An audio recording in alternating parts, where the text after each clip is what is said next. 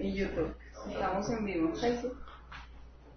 Estamos en vivo en YouTube también. Puedes ver las dos sesiones anteriores. Ok, chicos, ya comenzamos. Ya comenzamos. Gracias, gracias.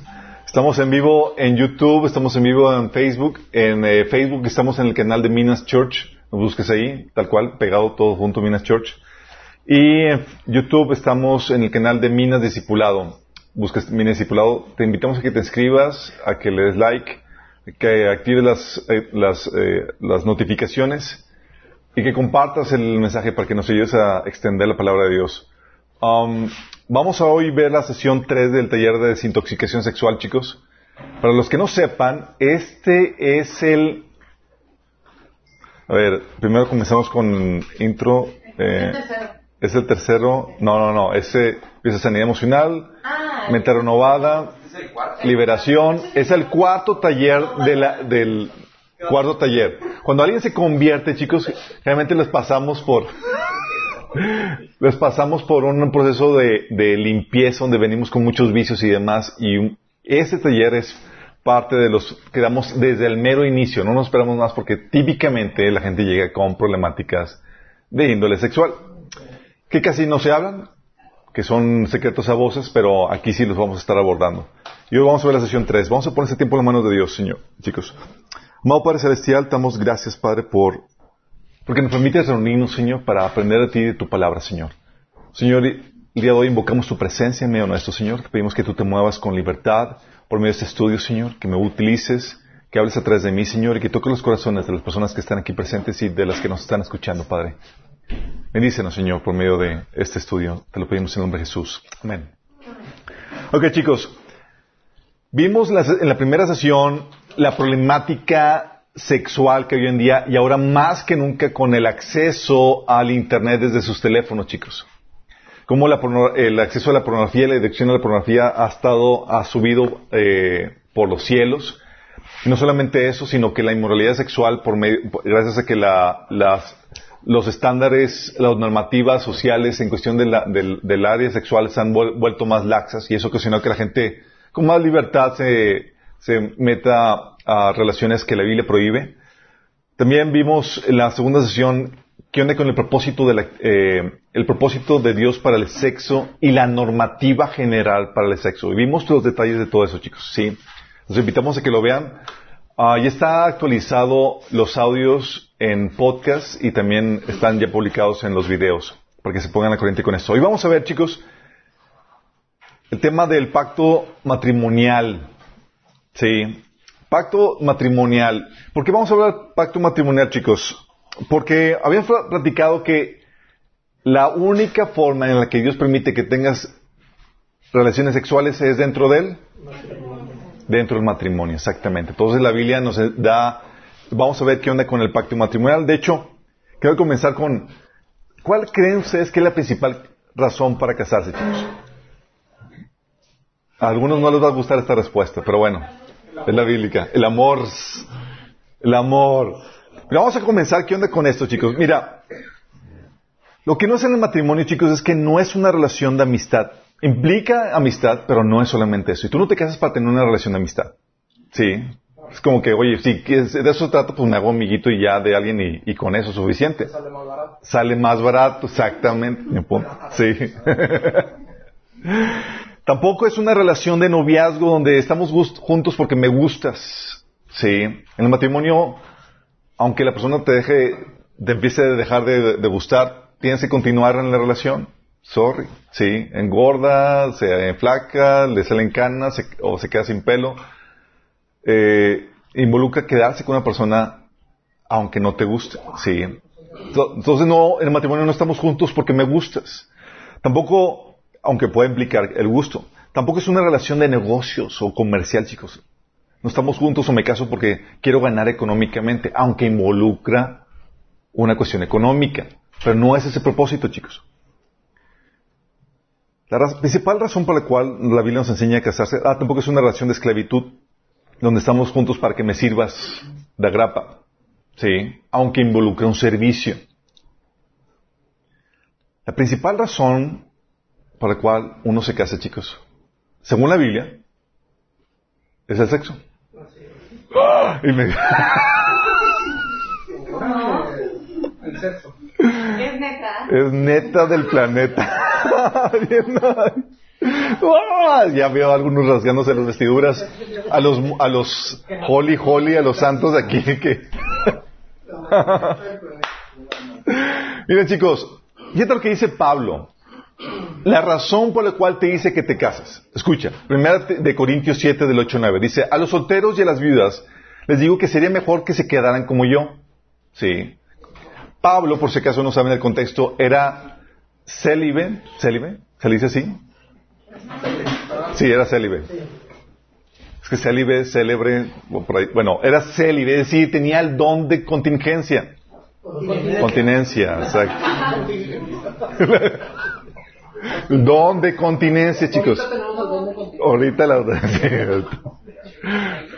Tenía el don de continencia. Y Pablo decía, sería genial para todos que se quedaran como yo, o sea, sin casarse. Y Pablo explica ahí por qué más adelante, porque los que se casan dice que van a tener problemas. Sí, ups, muchas aflicciones. Um, es genial casarse y demás, pero fíjate lo que dice aquí, versículo 9. Pero si no pueden dominarse, que se casen, porque es preferible casarse que quemarse de pasión. ¿Qué razón está dando Pablo para que te cases? Nos, nos conoce. Es decir, que no tengas el dominio propio, que tengas el ansia sexual que esté difícil controlar. Dices que tienes ese apetito sexual y te estás batallando con eso. La orden para casarse no es, ah, para que tengas una compañía o para que eh, trabajes con alguien, es para que tengas relaciones sexuales. Y por eso Pablo lo reitera en el versículo 1 al 2, en el capítulo 7, dice, pues ahora los asuntos que me, eh, paso ahora a los asuntos que me plantearon por escrito. Es mejor no tener relaciones sexuales, dice Pablo. Versículo 2. Pero, y subrayen el pero, pero, en vista de tanta inmoralidad, cada hombre debería tener, debe tener su propia esposa y cada mujer su propio esposo. ¿En vista de qué, chicos? De la inmoralidad sexual.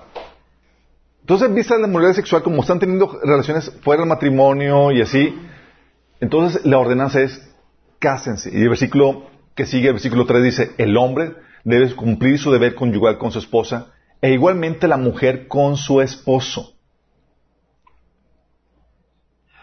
Fíjate cómo dice, entonces, si tienes el, eh, no tienes el don de continencia, dice la que deberías de casarte. ¿Por qué? Porque es la forma legal, legítima en la cual tú puedes tener el desahogo sexual.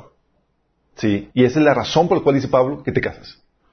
Oye, pues que yo me, yo me estoy casado, me estoy casando por, por amor. Y, mira, te, aseguro que si, que si tú eres mujer, piensa que tu, er, tu novio se está casando nada más por amor, porque le gusta nada más tu presencia, piénsalo dos veces. Es típicamente porque quiere tener relaciones contigo.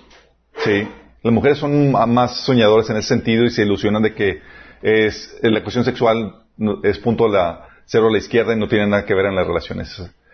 Pero no, no es así, chicos. La realidad es que es para desahogar eso.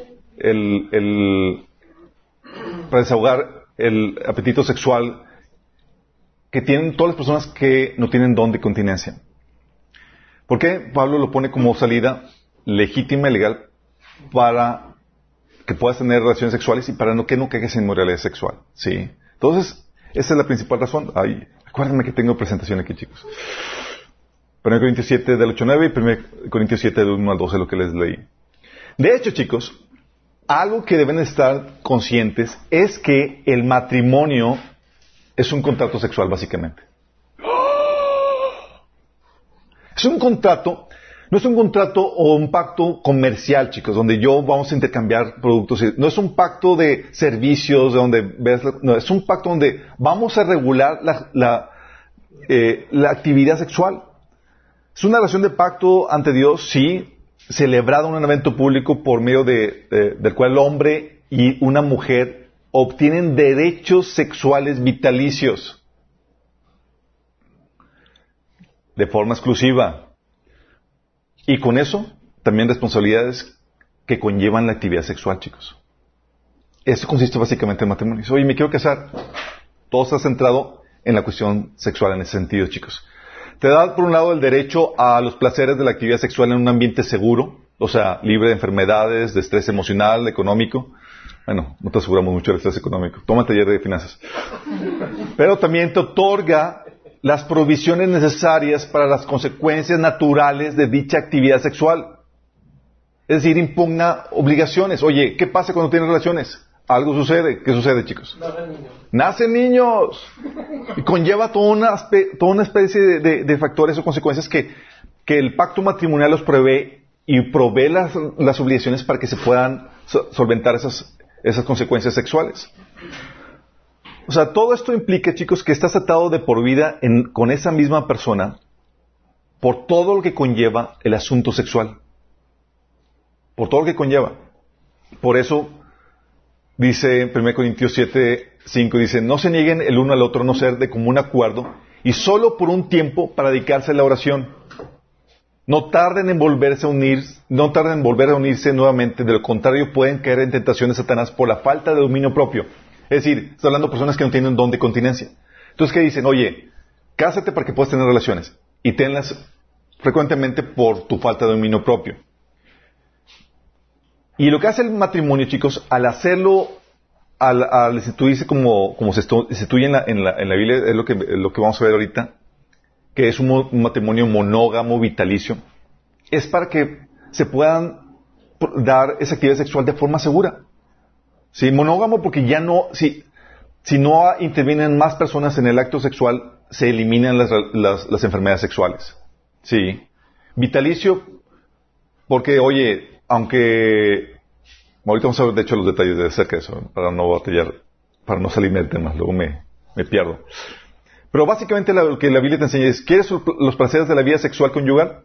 Debes estar dispuesto a pagar el precio, las consecuencias de lo que conlleva. Es decir, debes estar dispuesto a ligarte por medio de un pacto con la otra persona, para que proveer y prever todas las situaciones que, conlleva el acto sexual. Entonces, cuando hablamos del matrimonio, chicos, estamos hablando de un pacto. Sí. Y un pacto que habíamos platicado, ¿se acuerdan que ejemplifica la relación entre Dios y su pueblo, entre Cristo y la iglesia? Y tú ves pasajes como Ezequiel 16.8 que, que se le dice, cuando volví a pasar, está hablando Dios con respecto al pueblo de Israel, vi que ya tenías edad para el amor. Entonces te, volví con mi, te envolví con mi manto para cubrir tu desnudez y te pronuncié mis votos matrimoniales. Hice un pacto contigo, dice el Señor soberano, y pasaste a ser mía. Fíjate en eso. ¿Cuándo pasó a ser de Dios? Cuando hizo los votos matrimoniales, cuando hizo el pacto. La reina Valera le dice, te di juramento y entré en pacto contigo, dice Jehová el Señor, y fuiste mía. ¿Sí vamos viendo? Porque es una relación de pacto.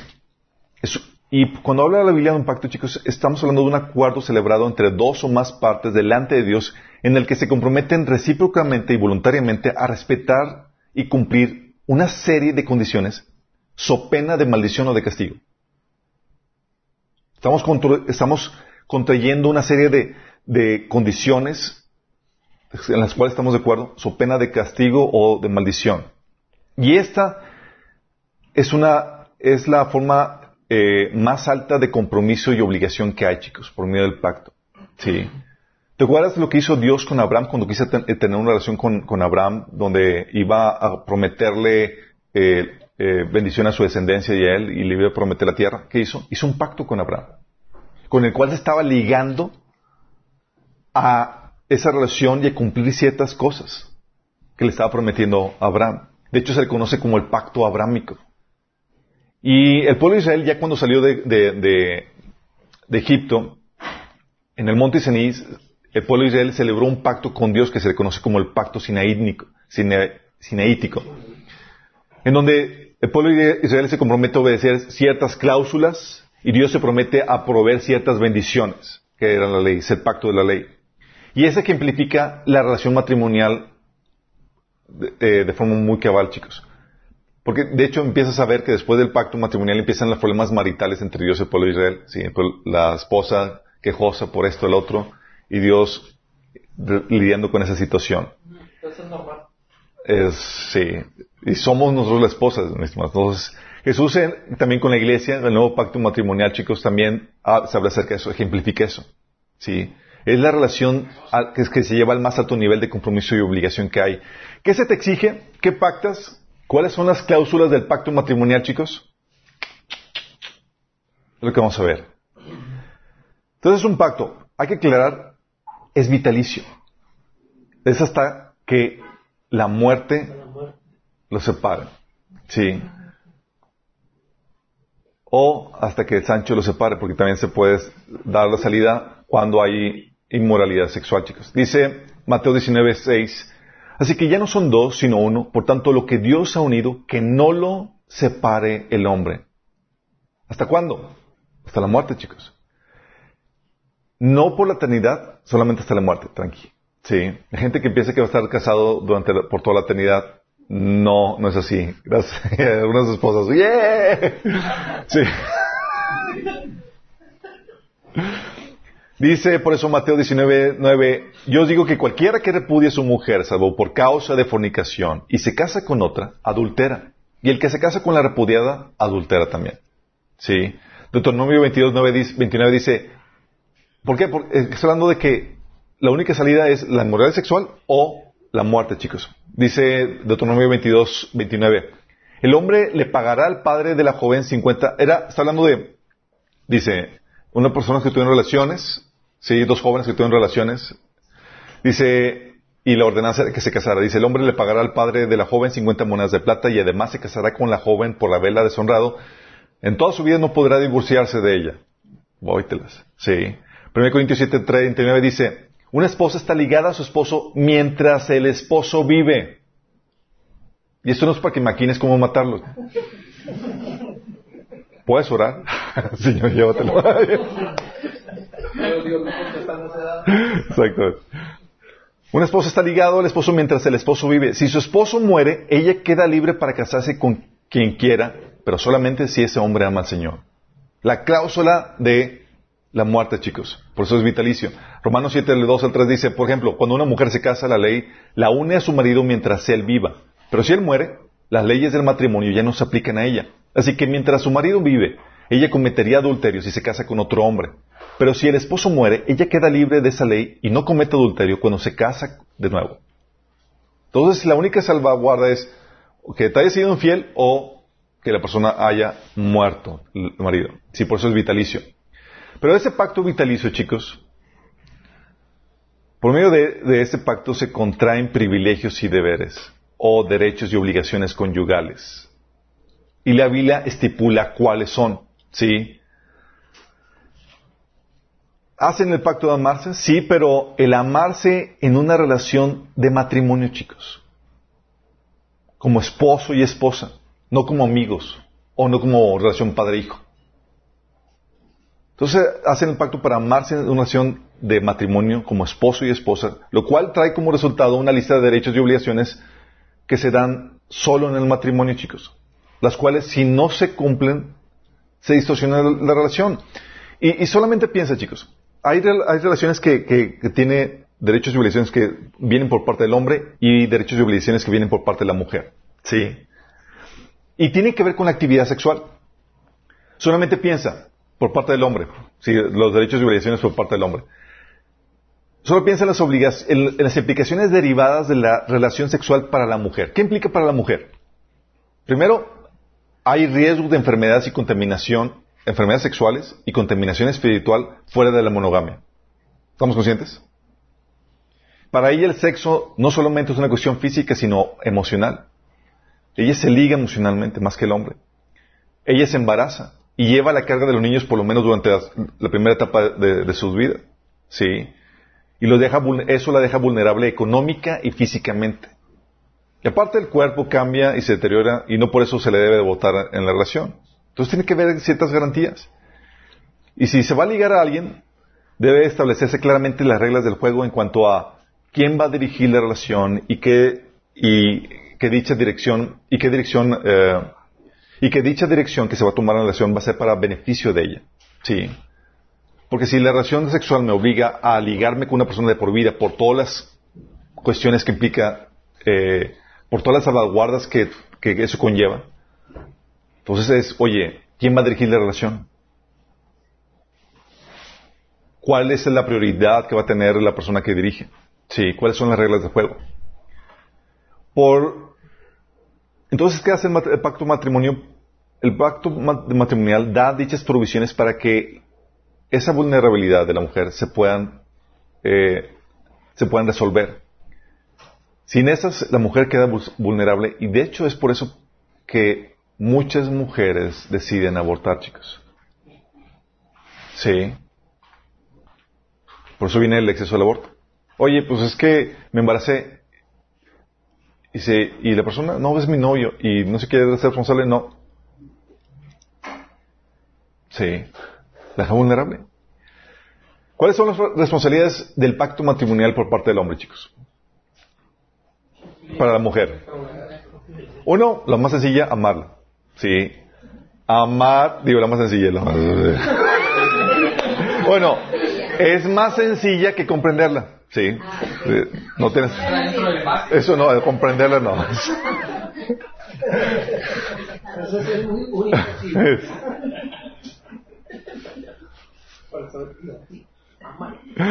Sí, como el chiste de la autopista, sí lo han escuchado, ¿verdad?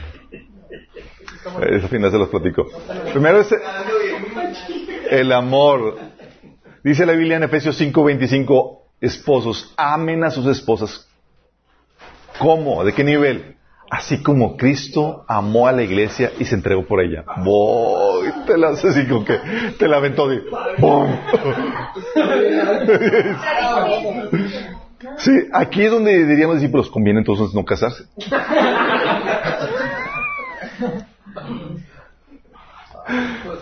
Sí, o sea, si no cumples con dicho, con dicho pa- parte tuya de ser amoroso, compasivo con tu esposa, tus oraciones se bloquean. Dios está enojado contigo. Y les he platicado esa, situación en el taller de matrimonio. 1 Pedro 3, 7 dice, de igual manera, de igual manera, esposos, sean comprensivos en su vida conyugal, tratando cada uno a su esposa con respeto, ya que como mujeres más delicada, y ambos son herederos del grato don de la vida. Así nada estorbará las oraciones de ustedes. ¿Pueden ser estorbadas? Claro. Entonces, es amar, la responsabilidad del hombre en el pacto matrimonial es amarla. Fíjate, no te tiene que caer bien, pero tienes que amarla. Y el amor es una decisión, chicos. Sí, claro que aclararlo. Es que no les aporto. No, no hay, sí. Al principio no lo sé. Al principio todo es color de rosa, chicos. La cruda realidad viene después del año, año y medio. no, la cosa es mantener eso. Hay un bajón y luego vuelve a subir, sí. Porque al principio es algo que platicamos en, la- en el taller de matrimonio. La relación está basada en el emocionalismo.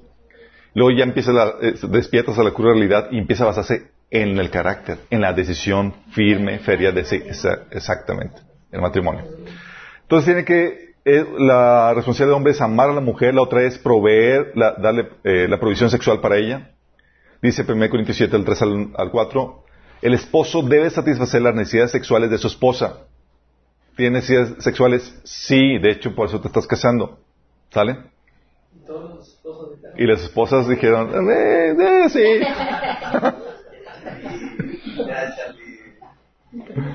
Sí, dice, el esposo le da autoridad sobre su cuerpo a su esposa. ¿Para qué? Para que haga lo que quiera. que quiera. Heme aquí. No siempre lo aprovechan, chicos, pero esa es la intención. Entonces, la provisión sexual es una responsabilidad, sí. Obviamente, también es la fidelidad sexual, es algo parte de, eso, dice Hebreos 7, 13 al 4. Honren al matrim- el matrimonio y los casados manténganse fieles el uno al otro. Con toda seguridad, Dios juzgará a los que cometen inmoralidades sexuales y a los que cometen adulterio.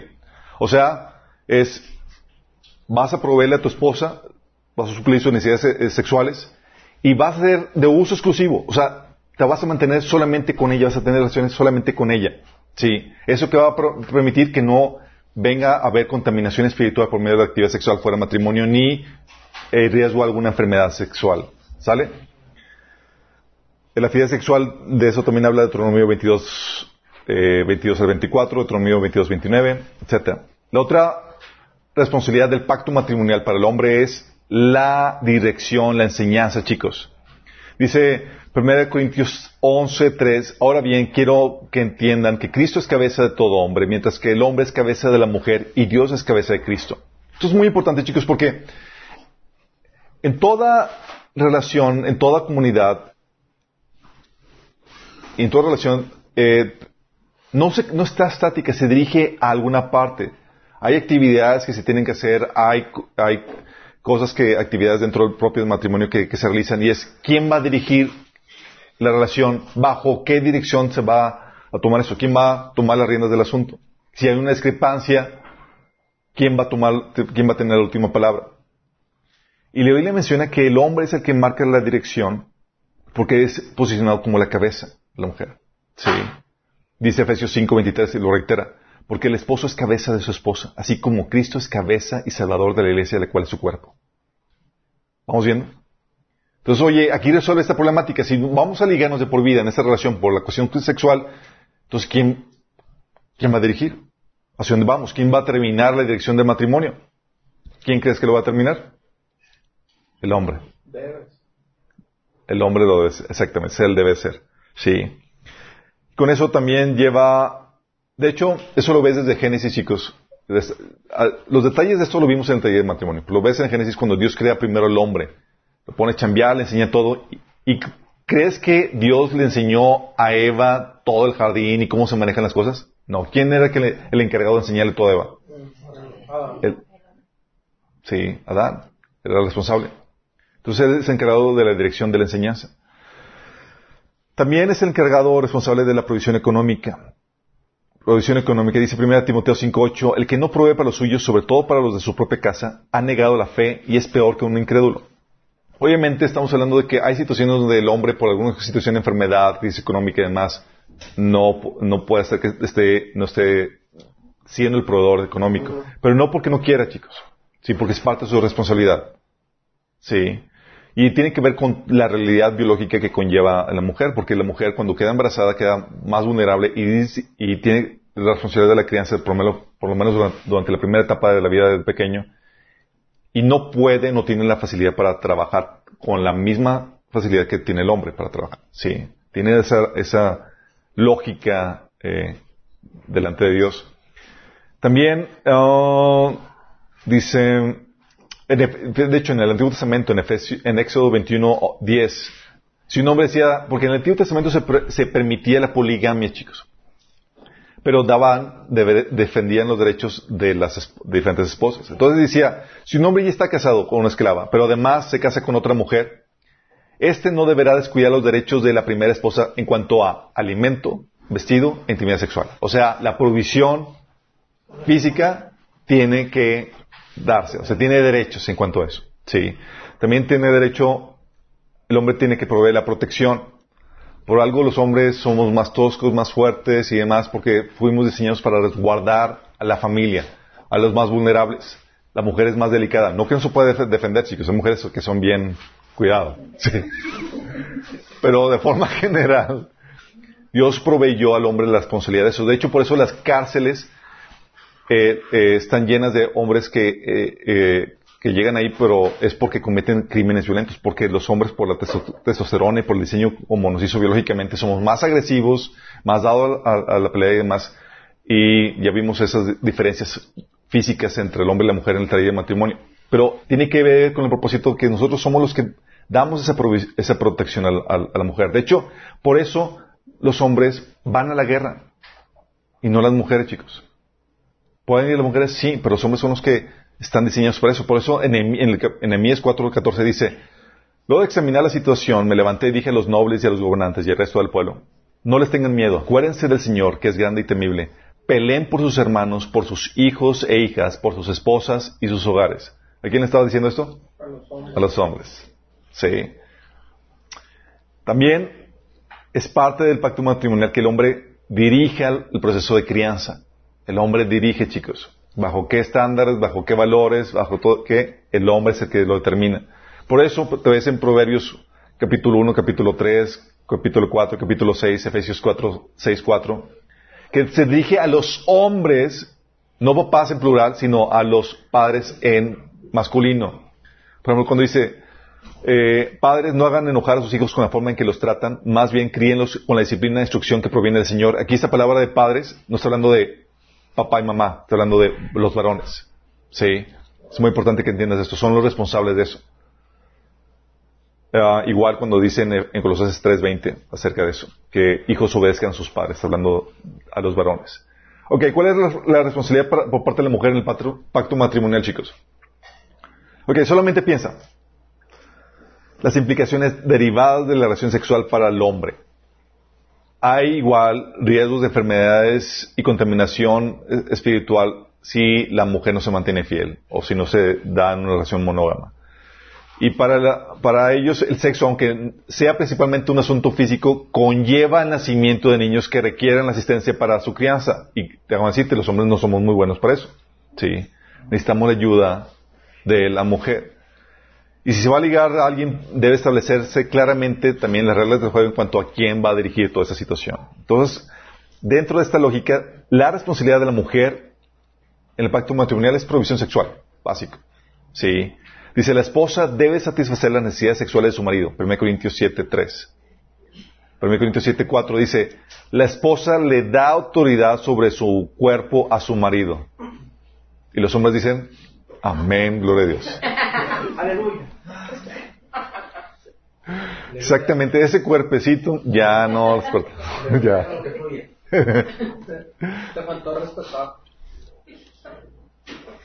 El, va- vamos, todavía, todavía estamos viendo la... Sí. Sí, la mujer tiene, son que 50... Pro, ah.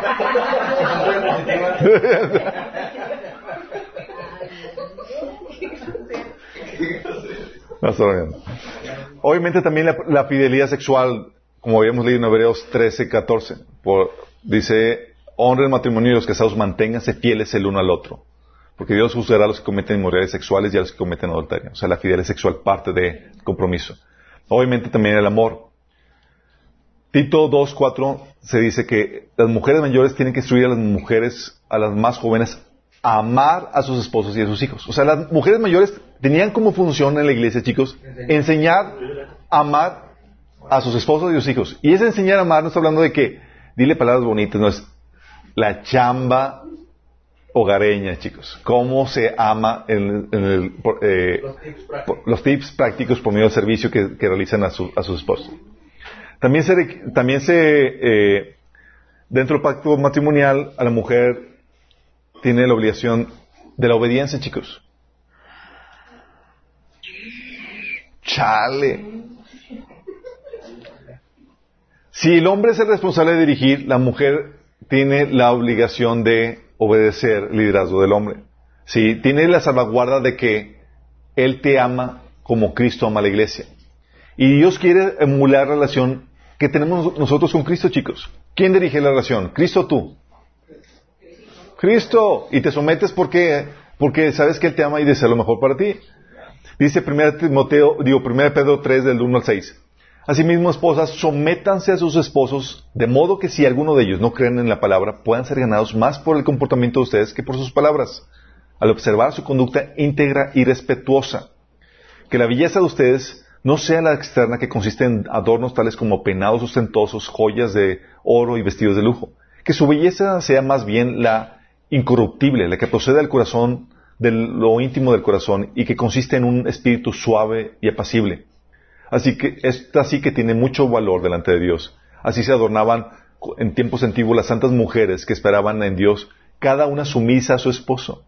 Tal es el caso de Sara, que obedecía a Abraham y lo llamaba su Señor. Vóytelas. ¿Qué nivel? Por eso,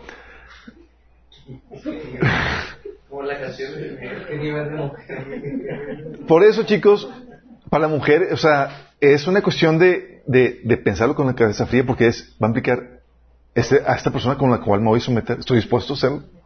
O sea, está mostrando las cualidades que me dan la confianza de eso. Sí, de someterme. Por si no, le. Luego dices, oye, pero eso, eso no, creo que Pedro se refería a eso. No, no, no. También Efesios te lo dice. Efesios 2, 22, 24 dice, esposas, sométanse a sus esposos, a sus propios esposos, como al Señor. Qué heavy.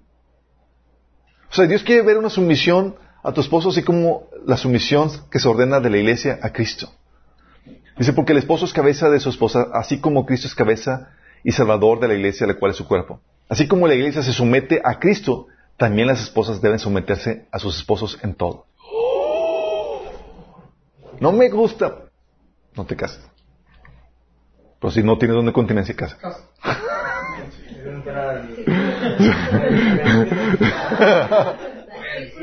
me aguanto, me aguanto, aguanto. No me aguanto.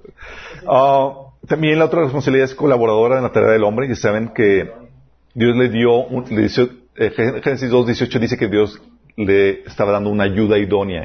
¿Para qué? Para toda la tarea que tenía el hombre que hacer. Por eso también te encuentras a la mujer virtuosa en Proverbios 31.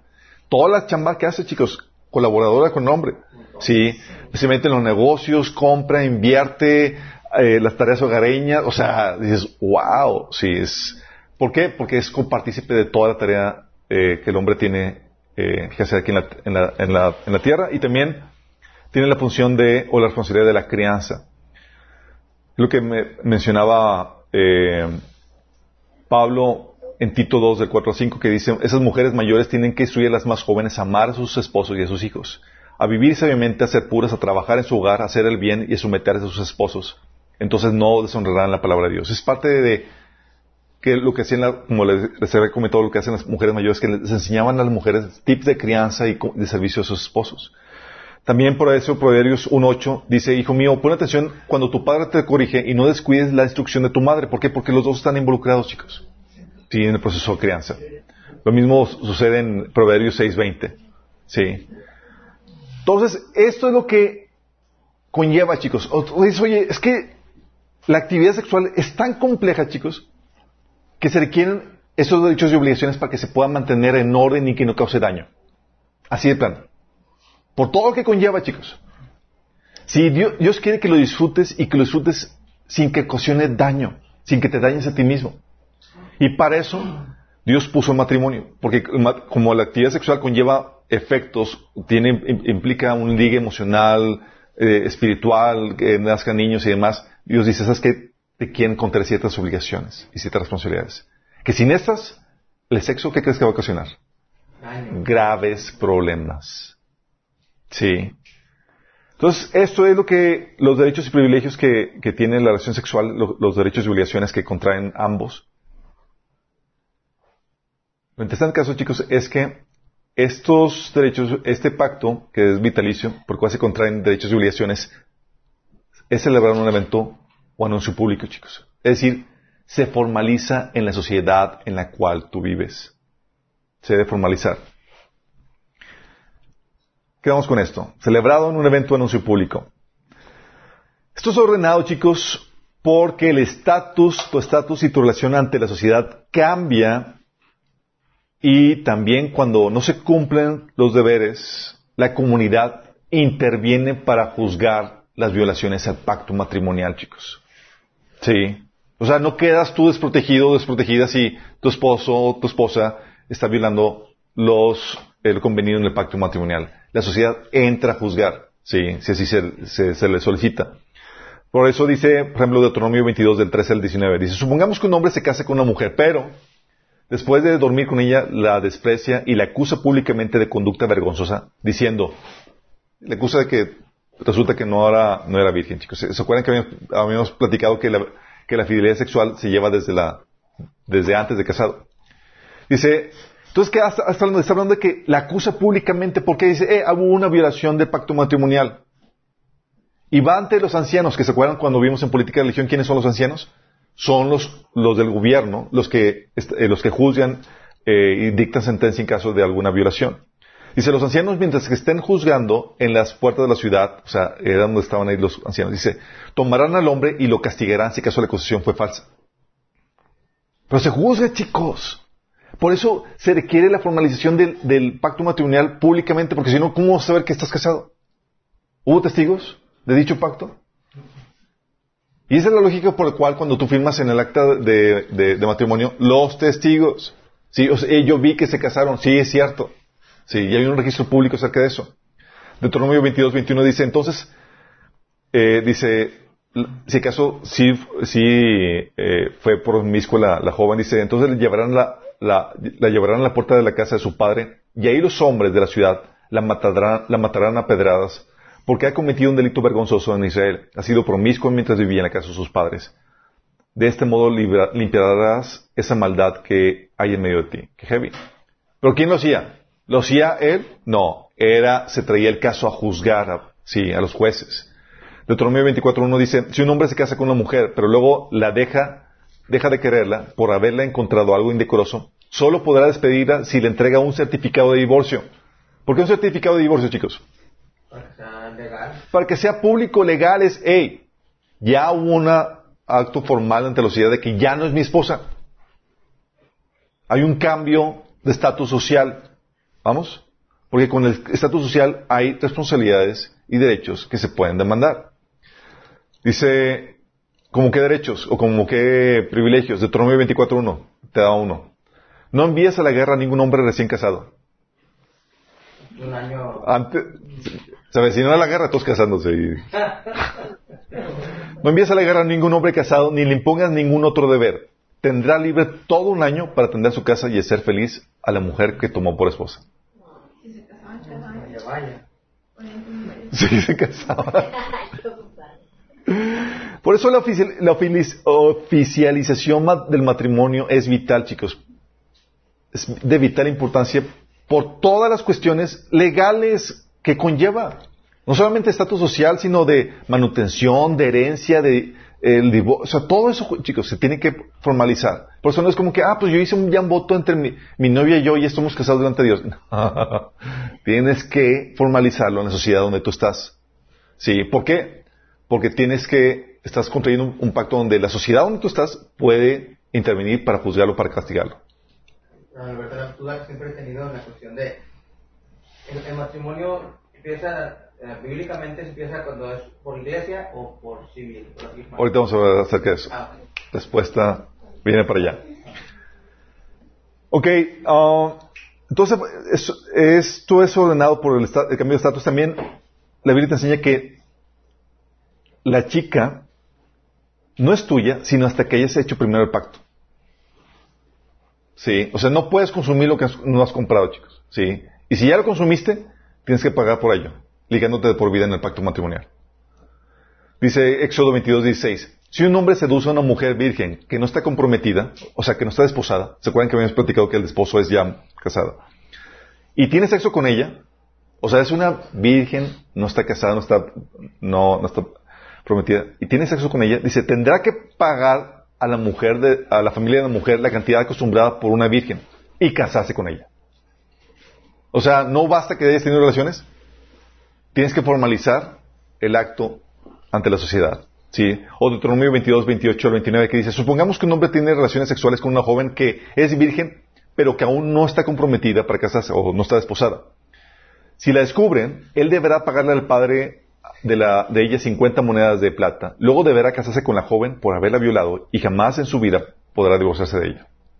Órale, ¿tuvieron relaciones? Se casa, sí. Porque no es como que, ah, pues ya tuve, ya estamos casados porque tuvimos relaciones. No, mi chavo.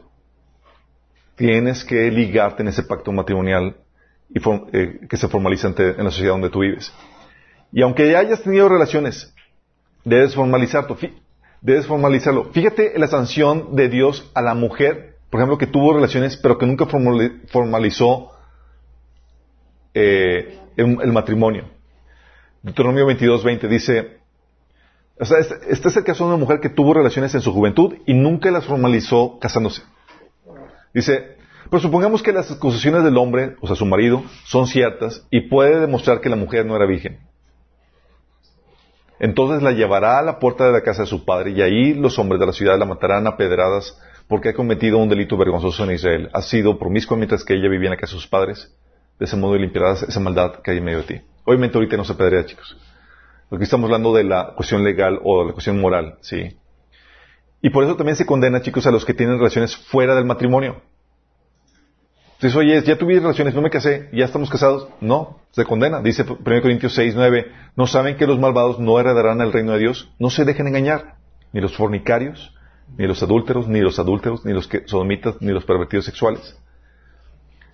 La única excepción, chicos, cuando no se casaban, después de tener relaciones sexuales, era cuando el padre se lo prohibía. Sí. Porque en ese contexto, eh, el padre vivía, eh, la mujer soltera vivía bajo la mantención de su papá todo el tiempo mientras que ella permaneciera eh, soltera. O la cuestión, cómo se manejaba la cuestión económica en ese entonces. Ahorita no aplica tanto así, pero, oye, tuvieron relaciones sexuales, vamos a ver qué onda con eso. Oye, somos, fueron novios y tuvieron relaciones sexuales, ¿se debe casar o no se debe casar? Vamos a ver qué onda con eso. Pero fíjate lo que dice Éxodo 22, 16, 17. Si seduce a una mujer virgen que no está comprometida para casarse y se cuesta con ella, deberá pagarle el precio, su precio al, al, padre y tomarla por esposa. Aun si el padre se niega a entregársela, el seductor deberá pagar el precio establecido para las vírgenes. O sea, se le paga, pero no se le lleva. ¿Por qué? Dijo, ¿sabes qué, hijita? Mejor no esperamos uno mejor porque se está bien papanatas. Sí, pues sí. Pero ahí se indemnizaba, chicos. se protegía el, la virtud de la, de, de, la, de la mujer. No venía seguro contra eso.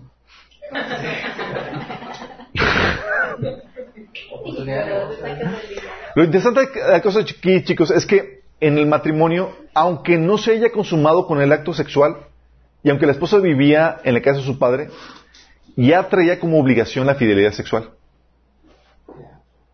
Oye, me casé, pero aún no lo he consumado. Ya estás con todas las obligaciones matrimoniales. La virgen casada, por ejemplo, que adulteraba, era condenada a morir.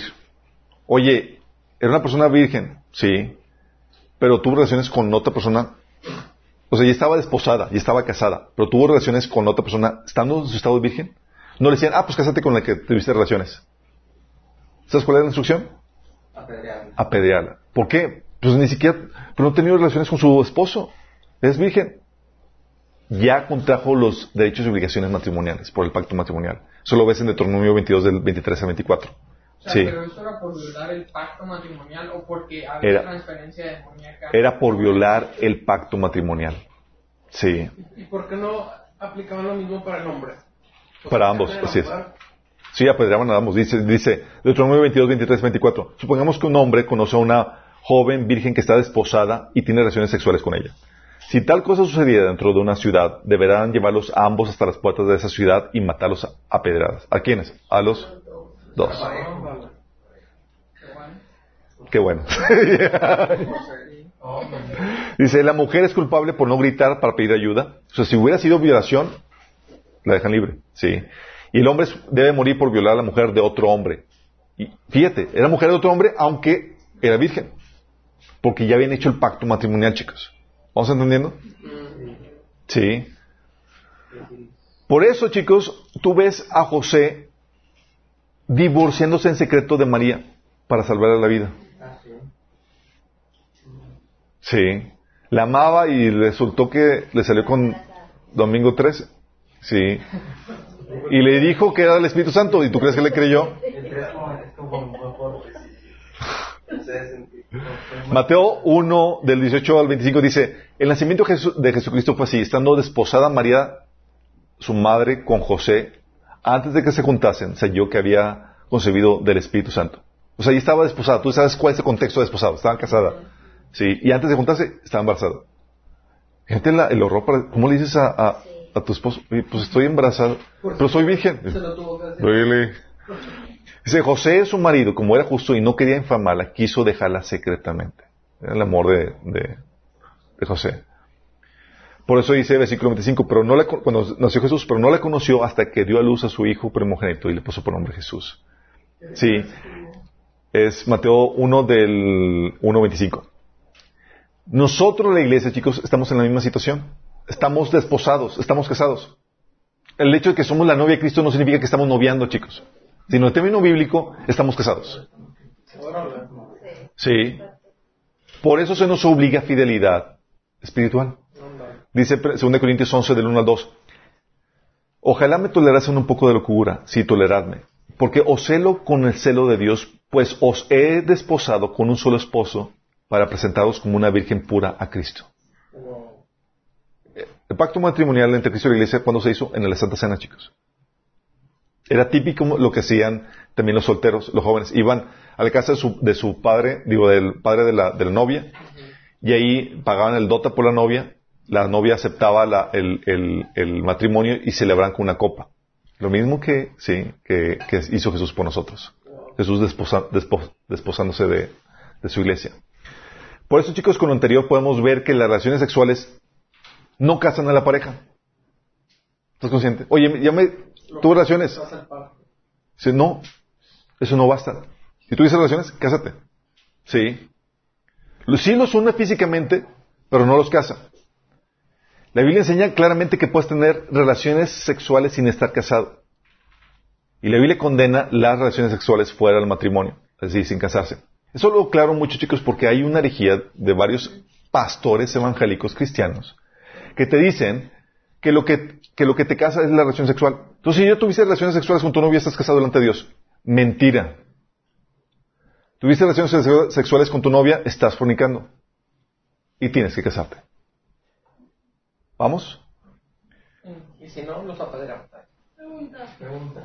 Eh, si no se enteraban en el Antiguo Testamento antes de que el Espíritu Santo pudiera llevar a las, a las personas y tenía relaciones antes de casarse y nadie, o sea, no dijo nada el hombre ni la mujer y luego se casó, ¿no había repercusiones espirituales? Puede haber, eh, sí, si había, si no le cacharon a la, a la adúltera, eh, digo, a la que fue infiel, eh, pues se salvó, pero um, sí, obviamente había eh, repercusiones espirituales, especialmente si había, si la persona con la cual se había metido estaba, está poseída, así es. Entonces vemos, vemos todos chicos que en el caso de la virgen que estaba desposada y que todavía no tenía relaciones sexuales, estaba como virgen y se casa y tenía relaciones sexuales con otro, era condenada como adúltera en el pasaje que habíamos leído. Sí. O sea, la Biblia no, eh, no, lo, no está considerando a la virgen como casada con la que tuvo relaciones. Sí. Consideró casada con el que hizo el pacto matrimonial. Tienes que tener muy en cuenta eso. También eso lo ves con la samaritana, chicos. Que después de haber tenido cinco maridos, vivía en concubinato. Juan 4, del 16 al 18 dice, Jesús le dijo, ve y llama a tu marido y ven acá. Y respondió la mujer y dijo, no tengo un marido. Jesús le dijo, bien has dicho, pillina. No, bien has dicho, no tengo marido, porque cinco maridos has tenido y el que ahora tienes no es tu marido y estás diciendo la verdad. O sea, estás viviendo en qué? En concubinato. Jesús consideraba relación con ella, con su, con su, con el chavo matrimonio. No, no era su marido. Sí, nota cómo la unión libre en la cual vivía no era suficiente para que Jesús los considerara casados. Y podemos descartar la idea de que sea porque Jesús no reconoce matrimonios subsecuentes, pues le dice que cinco maridos has tenido. Sí. O sea, no es de que, ah, es que Jesús no más reconoce el primer matrimonio. Estaba considerando cinco. Sí. También tú puedes ver esto cuando dice la Biblia, oíste que fue dicho, no cometerás adulterio. Pero yo os digo que cualquiera que mira a una mujer para codiciarla, ya adulteró con ella en su corazón. Y si, y el argumento de que, ah, si ya tienes relaciones sexuales con alguien, ya te casaste con ella, pues eh, ya codiciaste sexualmente a alguien, ya. O sea, no habría pecado, chicos. ya te casaste. ¿Ya te casaste? Ya, ya, yo estoy, soy polígamo. ¿Qué es codiciarla? Codiciarla sexualmente. Desearla, tener, desear tener relaciones con O ella. sea, no es, ay, qué bonita. No. Necesito explicación.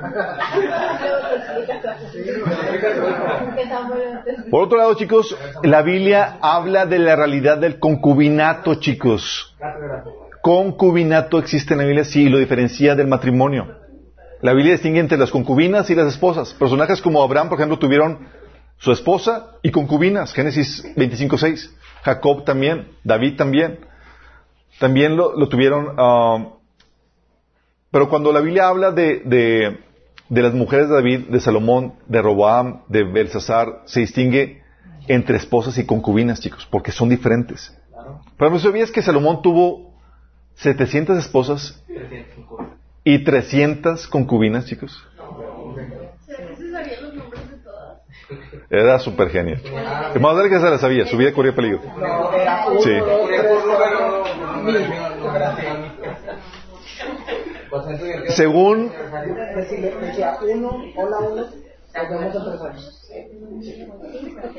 fíjate lo que dice, chicos. La Biblia, el diccionario Eston, en la, el- obviamente el que distingue esposas y concubinas es porque está hablando que es un estatus diferente, chicos. Y la Biblia condena la relación fuera del matrimonio, es decir, concubinato prohibido. Sí, en el Nuevo Testamento. En el Nuevo Testamento. O sea, antes sí se permitía. Ah, Antes, si la podías mantener, si podías. Sí.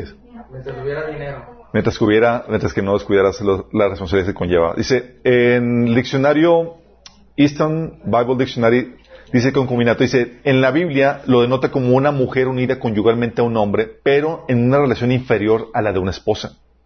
Entre los primeros judíos, por diversas causas, las diferencias entre una esposa y una concubina eran menos marcadas de lo que sería entre nosotros. La concubina era una esposa de rango secundario. Hay varias leyes registradas que pr- prevén su protección, como en Éxodo 21, Deuteronomio 21. Y se fijan límites de- a la relación que mantenían con el hogar al que pertenecían. En Génesis 21 también habla acerca de eso, Génesis 25. No tenían autoridad en la familia, ni podían participar en el gobierno del hogar. La causa inmediata del concubinato podría ser atribuida a historias conyugales de Abraham, porque Abraham tuvo concubinas, y también Jacob. Pero en el transcurso del tiempo, la costumbre del concubinato degeneró y se hicieron leyes para restringirla y regularla, como viene en Éxodo 21. El cristianismo ha restaurado la institución sagrada del matrimonio a su carácter original y el concubinato se clasifica eh, con los pecados de fornicación y adulterio, que, como viene en Mateo 19 o, o 1 Corintios capítulo 7. Eso, chicos, para que no te vayas con que, ah, pues, vamos a- a vivir juntos. No. Sí. Vamos a probar antes para ver si somos compatibles.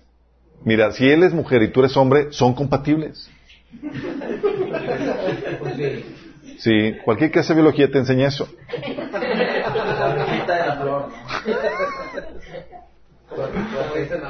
Pero una de las principales causas de esta confusión por la cual creen que, uno, que, que al tener relaciones ya estás casado es que eh, se da por la traducción de- en la Biblia de comprometida para casarse o desposada o comprometida o tomarla por mujer. Sí. En la Biblia, chicos, la costumbre que se había desarrollado era que el novio eh, iba con sus papás a la casa de la novia. Sí. Celebraban ahí, con las familias reunidas, el pacto matrimonial. Ahí se desposaba o se casaba. Se pagaba el dote por la novia a los papás, se daban regalos a la novia y el novio se iba a casa de su padre a preparar un cuarto adicional donde viviría con su esposa. En un momento sorpresa, chicos, para- en un momento sorpresa para la novia. Él regresaba y, toma- y la tomaba para vivir juntos. Así consumaban la relación con el acto sexual. Y luego tenían siete días de celebración. Ese modelo es el modelo bíblico con el cual, que Jesús siguió para desposar a la iglesia, chicos. Se casa, deja a su, sí, se casa con la iglesia y deja a la iglesia para preparar lugar para nosotros. Luego viene en un momento sorpresa para llevarnos con él y estar con él para siempre. Sí, sí. Sin embargo, chicos, a partir de... Entonces, esa era a partir del esposa- desposamiento en que la novia o esposa tenía que ser fiel, pues se le consideraba ya casada. Sí, y si no, se le acusaba de adúltera, como los casos que hemos visto. Este modelo matrimonio es el que Jesús eh, siguió, como, les, como ya habíamos visto antes. Por eso dice Efesios 5 del 31 al 32, por eso dejará el hombre a su padre y su madre y se unirá a su esposa y los dos llegarán a ser un solo cuerpo. Este es un misterio profundo. Yo me refiero a Cristo y a la iglesia. O sea, estaba refiriéndose a esta relación esposa-esposa donde deja a, a Cristo y a la iglesia. Donde Cristo deja su morada celestial, su Padre, y viene a la tierra para esposarse con nosotros. Y regresa para preparar morada donde vamos a vivir con Él. Sí. Por eso, el Señor, por eso Pablo decía que nos lava para Cristo. Y debemos, por eso ya se te puede acusar a ti de adulterio espiritual, chicos. Si, si amas a alguien más que, Cristo. ¿Vamos? O así es.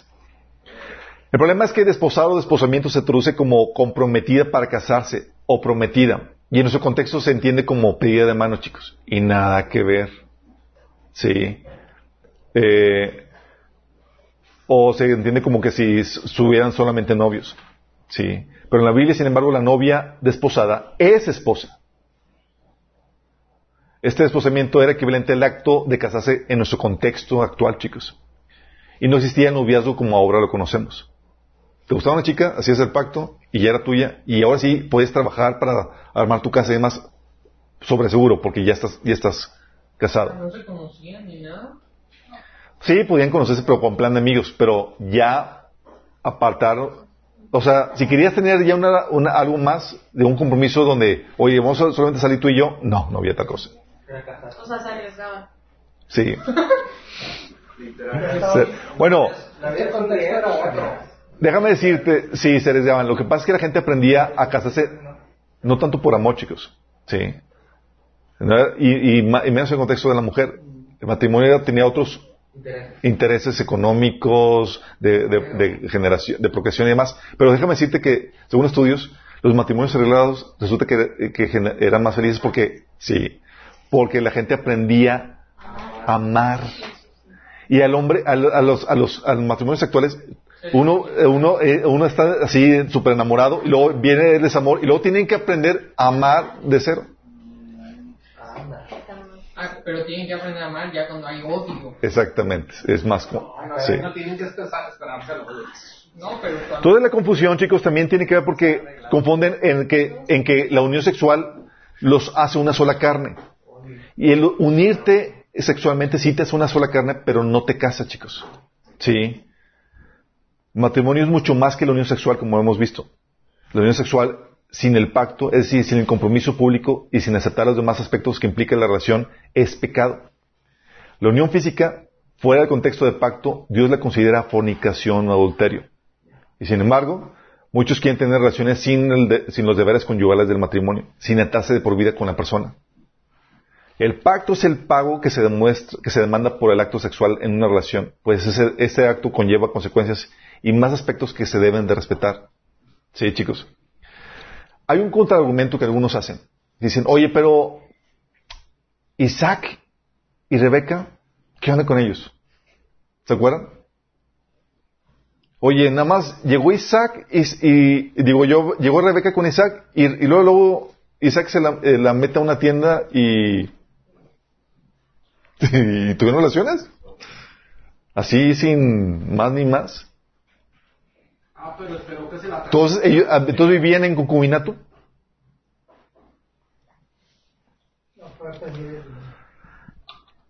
Génesis 24, al 67 dice, y la trajo Isaac a su tienda, a la tienda de su madre, Sara, y tomó a Rebeca por mujer y la, y la amó, y, le- y se consoló Isaac después de la muerte de su madre. Dice, dice el texto de alguna ceremonia que se haya realizado, chicos.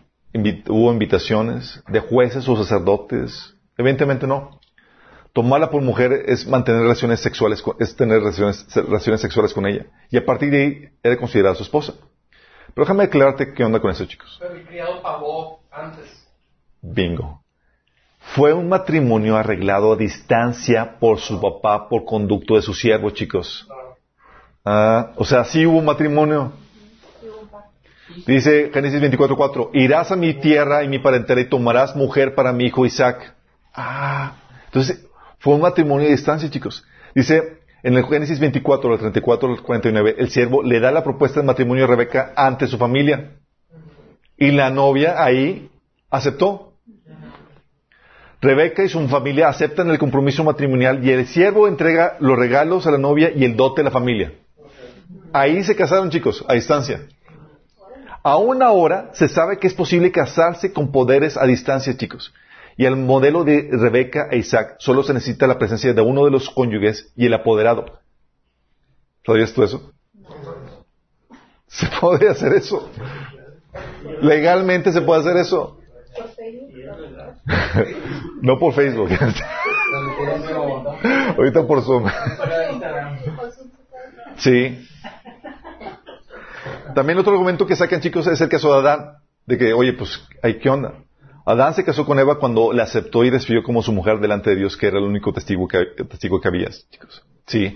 Y el pacto puede ser explícito, donde recitas los votos matrimoniales delante de testigos y de Dios, o puede ser tácito, chicos, donde sin hacer los votos aceptas o tomas a la persona como esposa o esposo ante testigos. Muchos entran en, en esta relación solo firmando un papel ante el civil, chicos.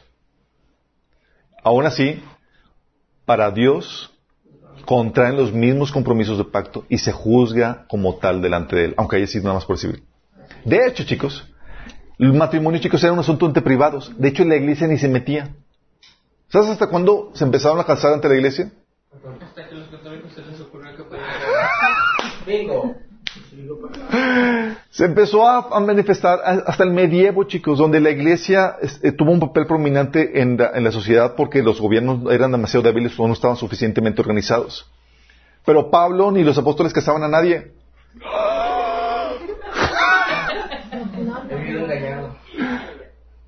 Históricamente, dices, los primeros matrimonios, búsquelo eh, los datos de historia, ahí en internet, además te va a aparecer que fueron los primeros registros de matrimonio por la iglesia fueron eh, hasta el medievo. Sí, y era por, el por la primacía que tenía la, la- la iglesia. ¿Y que hacían? Era un asunto de privado, chicos, que se, que se formalizaba legalmente ante el gobierno, por todas las implicaciones que había.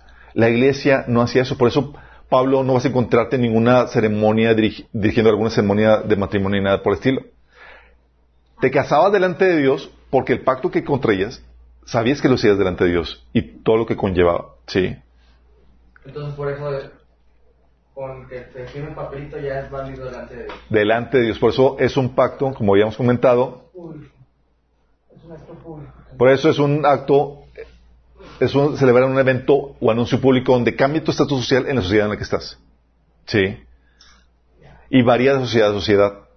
Pero tiene que reconocerse ese cambio de estatus en la sociedad de donde estás.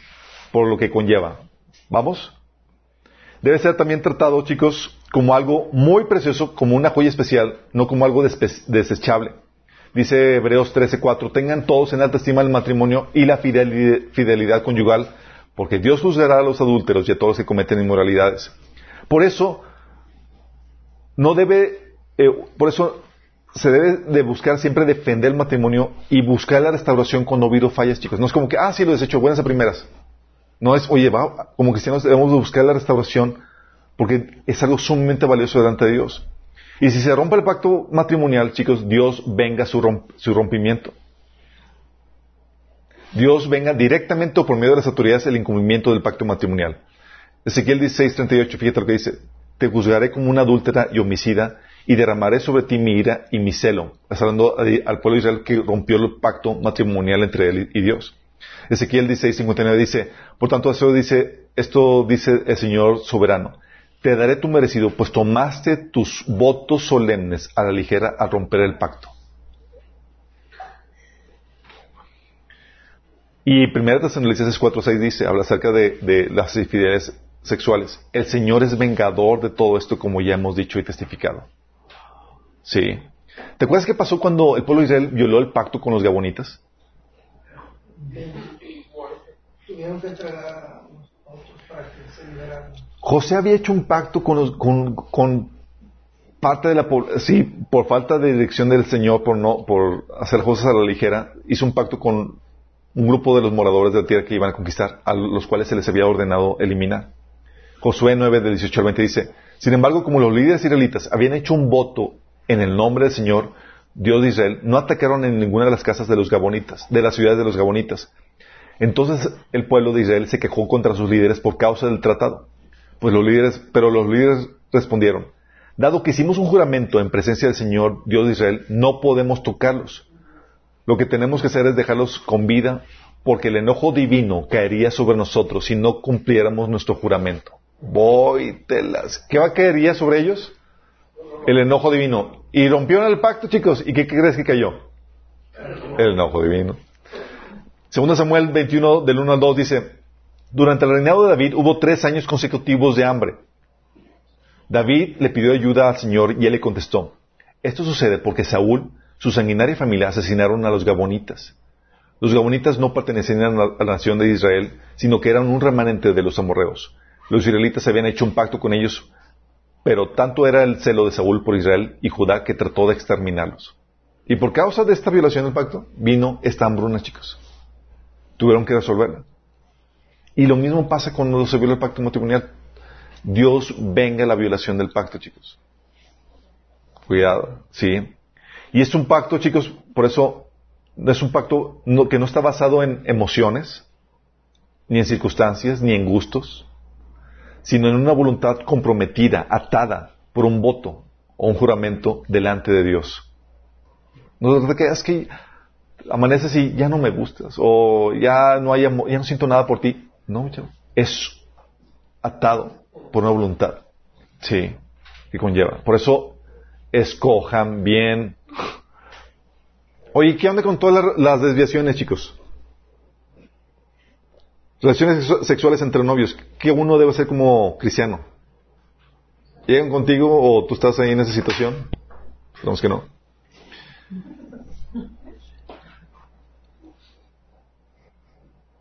Debes de parar inmediatamente. Está prohibido delante de la Biblia si no estás teniendo, si no estás casado que tengas relaciones. Debes de parar y debes de casarte. Hay dos opciones. Una, paran y se casan o paran y se arrepienten y se separan. Sí. Dice Éxodo 22, del 16 al 17, si alguien seduce a una mujer virgen que no esté comprometida para casarse y se cueste con ella, deberá pagar el precio del padre y tomarla por esposa. Sí. Obviamente el esposo puede, digo, el papá podía eh, negarle a la esposa, digo, a la, hija, y hoy en día la hija, por su autonomía, puede también negar de casarse con él. Pero si se niega es parar y arrepentirse y, y terminar con eso, ¿sí? O eh, como les había comentado, es parar y arrepentirse. Dice 2 Corintios 2 del 5 al 11, una persona que está teniendo relaciones sexuales con alguien que no debería. Sí. Lo exhortaron, está, viene, en 1 Corintios capítulo 5, lo exhortaron y, él paró de tener relaciones sexuales y se arrepintió y lo restauraron. Y dice Pablo acerca de él, si alguno ha causado tristeza, no me la ha causado solo a mí hasta cierto punto. Y lo digo para no exagerar, se lo ha causado a todos ustedes. Para es suficiente castigo el castigo que le impuso la mayoría. Más bien deberían de perdonarlo y consolarlo para que no se, sea consumido por la excesiva tristeza. Por eso les ruego que reafirmen su amor hacia Él. Con ese propósito les escribí para ver si pasaban la prueba de la completa obediencia. A quien ustedes perdonen, yo también perdono. De hecho, si había algo que perdonar, lo he perdonado por consideración a ustedes en presencia de Cristo. Para que Satanás no, no se aproveche de nosotros, pues no ignoramos sus artimañas. O sea, se arrepintió, sí, y paró y fue restaurado. Se puede. Gracias a Dios que tenemos en Cristo la solución a eso. Divorcio, chicos. Es algo que vimos, vamos a detalle en un taller de, en una sesión del taller de matrimonio. La Biblia menciona que se puede dar el divorcio por infidelidad conyugal, chicos. Infidelidad conyugal. Les digo que, excepto en caso de, inmoralidad sexual, el que se divorcia de su esposa y se casa con otro, con otra, comete adulterio. Todo es solamente, la única excepción, la única salida que menciona la Biblia para, para el divorcio es inmoralidad sexual. Sí. Habíamos comentado que en el Antiguo Testamento, si había una infidelidad, se pagaba con muerte, ¿se acuerdan? Y había cuando había casos de infidelidad no probada, chicos, o cuando querías perdonarle la, vida a la novia, te divorciabas, así como, como este, um, como este José quería divorciarse de María. Deuteronomio 24, 2, 4 dice, si un hombre se casa con una mujer, pero luego deja de quererla por haberle encontrado en ella algo indecoroso, solo podrá despedirla si le entrega un certificado de divorcio. Una vez que ella salga de la casa, podrá casarse con otro hombre. Entonces está hablando, oye, ah, algo indicó eso, no especifica qué. Y eso se usaba como salida como la casa de, de, José, donde, oye, no quiero que la pedreen, no quiero que la maten. Encontré más algo indecoroso, sí. Y se, se divorciaba.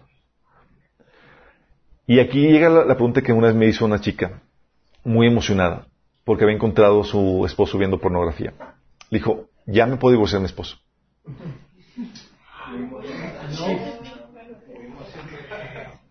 Porque ya fue infiel en su corazón.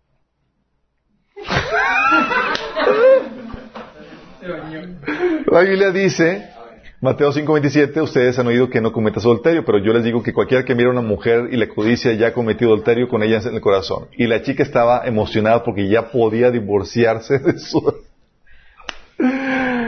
Digo, no. No opera así, chicos.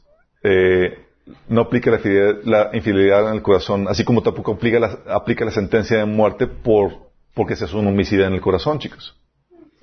Sí. ¿Sabes que puede ser homicida en el corazón? Sí. ¿Y por eso te pueden culpar legalmente? No. La Biblia dice que todo el que aborrece a su hermano es homicida. Sí, no es como que ya, o sea, podamos apedrearlo porque odió a alguien. No, no aplica, chicos. Tiene que ser algo que se, que se actuó, no solamente que se tramó en el corazón. Sí. Ah, y aparte, como dice la Biblia, el primero que está sin pecado tiene que, digo, el primero que sin pecado que lance su, que tire la primera la piedra. Ah, y es ahí donde le comentamos a la chica, oye, ¿a poco tú nunca has codiciado? No. Pues sí. Adúltera. Divórceme, divórceme. Me divorcio. Yo sí lo he hecho, divorcio. También, entonces es por inmoralidad sexual. También la otra salida del divorcio es si tu cónyuge no cristiano te lo pide. 1 Corintios 7, 14. Sin embargo, si el cónyuge no creyente decide separarse, no se lo impidan. En tales circunstancias, el cónyuge creyente queda sin obligación, o sea, ya no está atado. ¿Sí?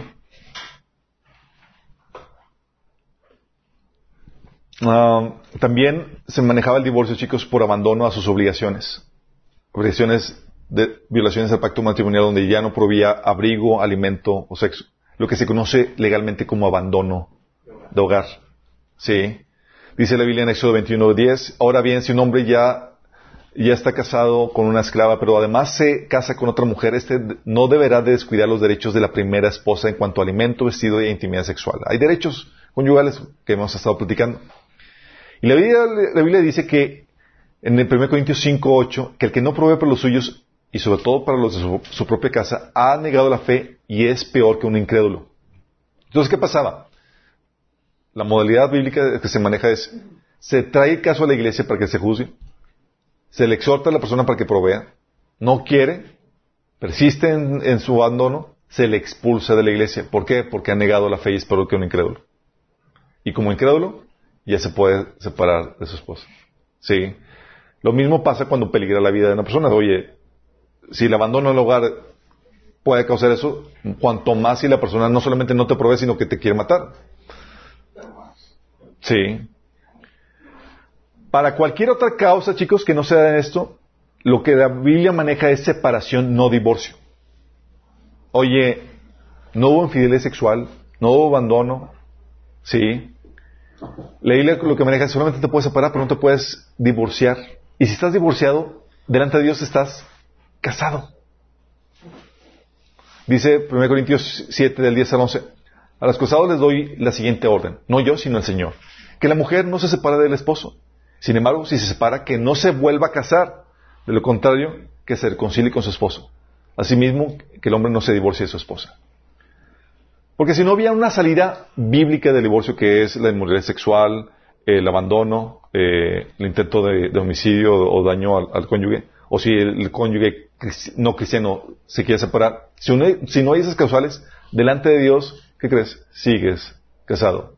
O sea, sí se pueden separar, pero ya no se puede volver. Ya no se puede. ¿cómo, ¿Cómo te puedes separar y no quemarte? Por No eso, por eso dice, por eso dice, si se separa que no se vuelva a casar, de lo contrario, que se reconcilie con su esposo. No. Exacto. Exacto. No hay de otra. Mira, hay,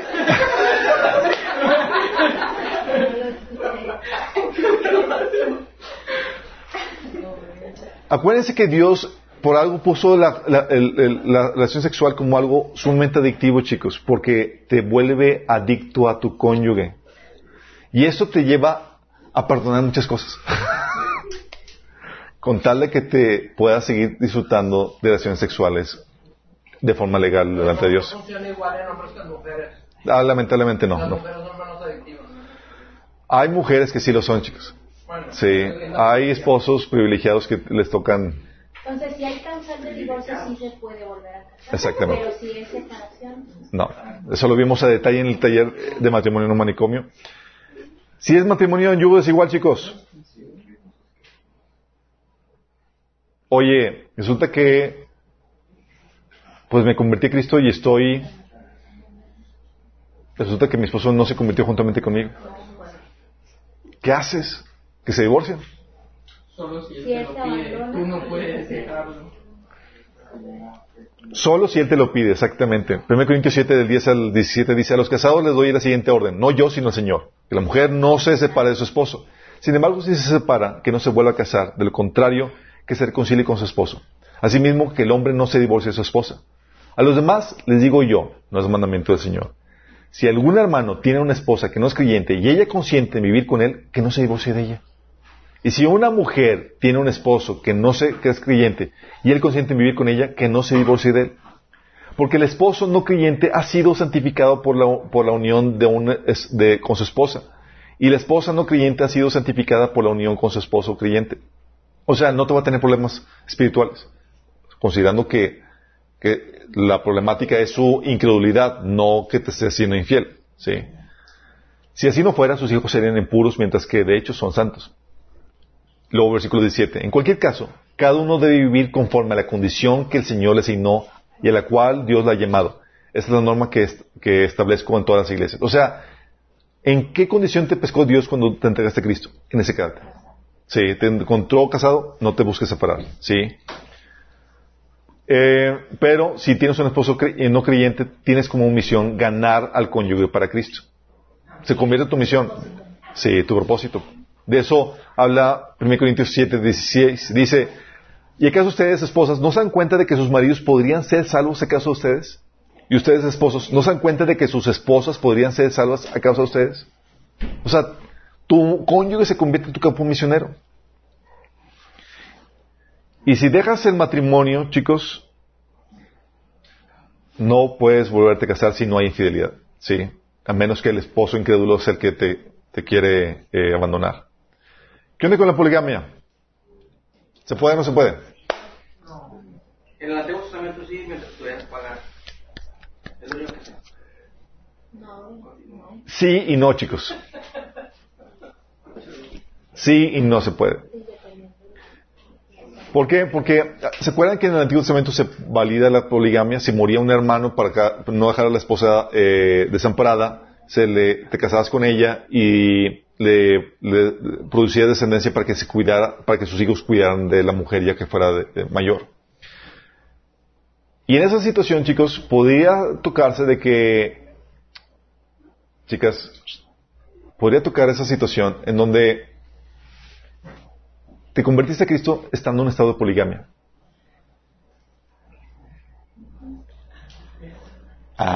Ah, oye, pues yo soy, yo vengo de un contexto jodido donde se permitía, ya me convertí a Cristo, que escojo la más bonita y de la demás la, la, romp- la-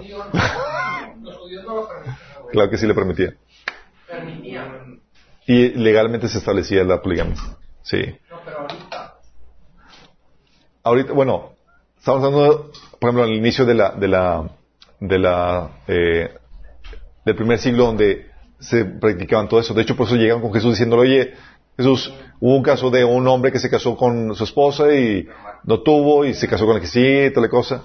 Entonces, lo que está hablando aquí, chicos, es si se puede, si te, si te, si el evangelio, si naciste de nuevo, si el nacimiento de nuevo que tuviste te encontró en esa situación. Sí. Por eso dice 1 Corintios 7, 17. En cualquier caso, cada uno debe vivir conforme a la condición que el Señor le asignó y a la cual lo ha llamado. O sea, en la situación en la cual te encontró el Señor cuando te llamó, ahí quédate. Esa es la norma que establezco en todas las iglesias. Fuiste llamado estando, ya estoy considerado, que no disimule su condición. Fue llamado algunos sin estar circuncidado, que no se circuncide. Para nada cuenta estar o no circuncidado, lo que importa es cumplir los mandamientos de Dios. Y cada uno permanezca en la condición en que estaba cuando Dios lo llamó. ¿Eras, esclavo cuando fuiste llamado? No te preocupes, aunque si tienes la oportunidad de conseguir tu libertad, aprovechala. Porque el que era esclavo cuando el Señor lo llamó ahora es un liberto en el Señor. Del mismo modo, el que era libre cuando fue llamado es un esclavo de Cristo. Ustedes fueron comprados por precio, no se vuelvan esclavos de, nadie. Ok, entonces aquí menciona la condición. En la condición en la cual fuiste encontrado cuando el Señor te llamó, así quédate. Dice que cada uno permanezca en la condición que estaba cuando Dios lo llamó. Esto aplica para la cuestión de la poligamia, chicos, y también aplica para el matrimonio fuera de la iglesia, que muchos le dan. Es que me casé, o sea, Dios, la Biblia reconoce el matrimonio antes de Cristo, lo reconoce, chicos. Sí. Hay gente, hay cristianos que piensan mal, que piensan que el matrimonio civil no cuenta y no es válido ante Dios y que estás fornicando. Nada que ver. Se predica en las iglesias. ¿eh? Se predica en las iglesias. Está mal eso. Sí. Aquí Pablo te está diciendo, ¿y te encontró el Señor casado? ¿Cuándo? ¿Antes o después de Cristo? Antes de Cristo. ¿Y se casó en la iglesia? No, no se casó en la iglesia. ¿Y le dicen que están adulterando? No. Sí. De hecho, publicamos una epístola donde declaramos esto en más detalle. Esto para que les quede claro esta situación, chicos. Puede ser que te casaste delante de la iglesia, puede ser que te casaste en el civil, lo que sea que sea, que haya sido un cambio de estatus en la sociedad en la cual tú perteneces. Sí. Pero, aunque se permite la poligamia, chicos, en ese sentido, bajo esa condición, no podías ocupar ningún cargo de servicio dentro de, la iglesia. La condición para los líderes de la iglesia es que fueran, fueran maridos de una sola mujer, y así lo pone en la Biblia. 1 Timoteo 3 del 2 y 12 habla acerca de eso. Para los diáconos y para los líderes. ¿Por qué? Porque el Nuevo Testamento recupera la monogamia del inicio, chicos, el diseño original. Y los líderes de la iglesia deben de ser ejemplo al estilo de vida que se busca implementar o, o- o cultivar en la- en- en- entre los creyentes. Entonces, si tú ya eres polígamo, eso es que súper buen cristiano y demás, pero no puedes dirigir nada en la iglesia. Porque no te podemos usar como modelo tu estilo de vida. Sí. Pero se refiere a, a que tenga los dos o más esposas en el momento o que haya tenido o se haya divorciado. No, estamos hablando al mismo tiempo. Pol- Poligamia es al mismo tiempo, no es como que... sí, exactamente. Pero por ejemplo, entre los árabes que sí pueden ser polígamos ahorita, Se convierte un árabe polígamo y se convierte en Cristo, se le mantiene, se mantiene a sus dos esposas, a sus esposas. Y, ma- y hablas de mantener en todos los aspectos que. Sí, exactamente. En todos. Se convirtió, era polígamo, era un árabe con su harem, se mantiene su poligamia. Sí, También es cristiano con sexualmente. Exactamente. Ah, entre creyentes, chicos, estas desviaciones sexuales se debe regular dentro de la iglesia. La Biblia menciona que los casos de disputa matrimonial y demás se regulan entre nosotros. 1 Corintios 6, del 1 al 6, habla acerca de eso. Sí. Oye, que resulta que fue, cometió un adulterio o no está proveyendo para su familia y demás, se juzga entre la iglesia, se le exhorta para que cambie, recapacite para restaurarlo. No quiere, se le puede expulsar de la iglesia. Y una vez expulsado de la iglesia, ya oficialmente se le trata como un pagano y, y se puede implementar el divorcio. ¿Sale? Para el resto de las inmoralidades sexuales, chicos, no se regulan. Ni siquiera se permiten. Producen expulsión inmediata. O sea, y todo lo demás, vaya. Exactamente. Sí. Oye, que pues tengo relaciones con, con la madrastra. No, no se va a regular, chicos. No, es como que no, es, oye, es, ¿te arrepientes o te expulsamos? Punto. Sí. 1 Corintios 5 del 1 al 5 habla acerca de eso. Divorcio sin causante, bíblica. Oye, me- se divorciaron la- eh, los cristianos sin causante bíblica. Delante de Dios siguen casados. Y si quieren volver a casar, es adulterio delante de Dios. Y causa expulsión de la iglesia. Dice Mateo 19, 9, 19, 9, dice, les digo que excepto, de, eh, excepto en caso de inmoralidad sexual, el que se divorcia de su esposa y se casa con otra, comete adulterio. Sí. Entonces uno tiene que ser primero el que lo viola. Sí. Pero lo interesante es que puede causar hasta triple adulterio en el sentido de que, como dice Mateo 5:32, pero yo digo que un hombre que se divorcia de su esposa, a menos que sea que éste le haya sido infiel, hace que ella cometa adulterio y el que se casa con una mujer divorciada comete adulterio. O sea, te Te divorciaste sin una causal bíblica. Tú te casas con una, tú estás cometiendo adulterio. Y porque le pides el divorcio sin una causal bíblica, si la otra persona se casa, ella comete adulterio y el que se casó con ella comete adulterio. Tres adulterios, chicos. Sí. Chusa, exactamente. ¿Vamos? Entonces, oye, te divorciaste sin una causal bíblica, mantente soltero. Sí, oye, que ella se casó primero, ya quedas libre para tú casarte. Ya oficialmente, porque adulterio primero. El primero que caiga es el que comete el pecado. Sale. ¿Cuál- ¿Cuáles son las causales bíblicas? Vimos eh, a detalle, vimos eso. A- la, la causa bíblica es adulterio, es inmoralidad sexual, o sea, eh, infidelidad, eh, el abandono de hogar y cuando el creyente, el no creyente te pide el divorcio, sí. Ah, ah, y la muerte. Pero, también, ¿no? O sea, de que... sí, eso incluye abandono, abandono de No, hogar. pero la muerte no es, este, te deja libre. La muerte te deja libre, exactamente. Entonces, oye, hubo cuestiones de, de, de divorcio sin causante bíblica, prohibido. Homosexualidad, prohibido. Relaciones con un pariente cercano, prohibido. Fornicación, prohibido. Pedofilia, igual. Incumplimiento de deberes conyugales también causa, eh, no se regula, ni siquiera se toleran, producen expulsión de la iglesia. Todas estas cuestiones, chicos, todas estas violaciones están reguladas. Pero se acude primero a la iglesia, antes de afuera, porque lo que la iglesia busca no es sino restaurar primero a las personas involucradas. Y en, afuera en los juicios no están buscando restaurar nada. Sí. Eh, Se busca la restauración de ambas partes. Y es lo que buscamos, porque el matrimonio no es algo desechable, es algo sumamente valioso para Dios. Y en Cristo hay restauración. En el Antiguo Testamento no había problemática contra, no había solución al problema de contaminación espiritual por la cuestión de inmoralidad sexual. Ahorita sí hay. Y se puede restaurar. ¿Sale? Tú ya saben lo que implica, chicos. Vamos a ver mañana la sabiduría, digo, el próximo martes, la sabiduría de, de Dios al imponer o implementar estas normativas. Cómo te salvaguardan de muchas cosas. Sí, la lógica de Dios detrás de todo esto. Vamos a orar. Amado Padre, damos gracias, Señor, porque podamos ver e entender, Señor, las normas, Señor, que pusiste para el pacto matrimonial, Padre. Cómo tú estableciste, Señor, que la relación sexual se, se llevara a cabo, Señor, dentro de esta relación de pacto para podernos salvaguardar de todas las consecuencias negativas, Señor. Padre, gracias, Señor, porque tú has puesto a nosotros la guianza en cuanto a cómo se debe llevar este pacto, Señor. Para que podamos vivir esta relación de pacto de una forma que te honre, que te glorifique, Señor. Que podamos restaurar, Señor, la belleza de este pacto matrimonial como hijos tuyos, Señor, para que podamos mostrar al mundo entero, Señor, cómo se debe llevar a cabo el acto sexual, Señor, como te agrada, Padre. Ayúdanos, Señor, a vivir esta, este modelo espiritual que tú has establecido para la relación entre el hombre y la mujer. Te lo pedimos, Señor, Jesús. Amén.